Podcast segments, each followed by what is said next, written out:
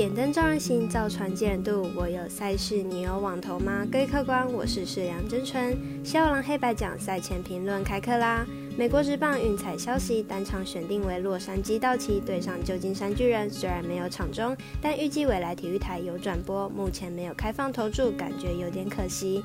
但是没关系，明天焦点赛事绝对是游击兵做客天使主场。因为本场赛事天使投手表定先发大谷翔平，期待大谷军能拿下胜投，翔平军再击出全垒打。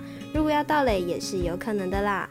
如果没有电视转播，大家可以上网找找看网络直播，精彩赛事不容错过哦。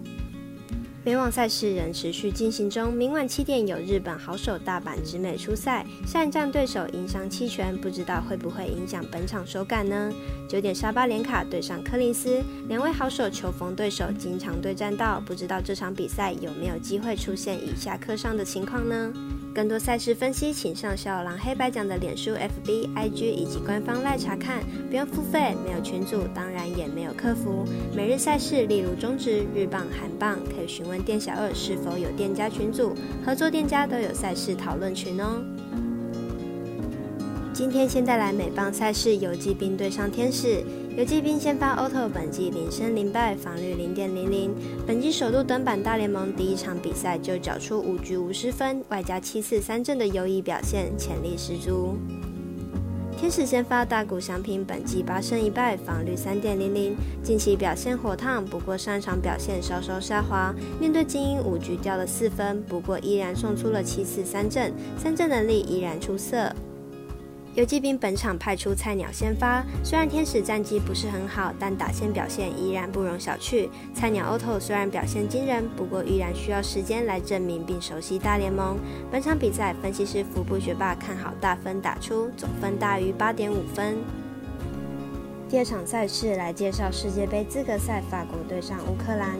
位在低组的法国和乌克兰在第一场比赛就有碰头过了，当时两队一比一战成平手。如今主客交换，胜负是否会不一样，值得期待。资格赛低组现在每队都已经进行四场比赛了。奇妙的是，现在只有法国有拿下过胜利，排名第二的乌克兰则是踢了四场和局，出现这种状况确实少见。法国目前领先乌克兰四分积分，明日比赛即使踢和，对他们来说也影响不大，因此攻击欲望估计不会太强，最多可能只会有一球，剩下的就是拼防守。赛事解读的魔术师怪盗一杰，看好本场比赛小分过关，总分小于二点五分。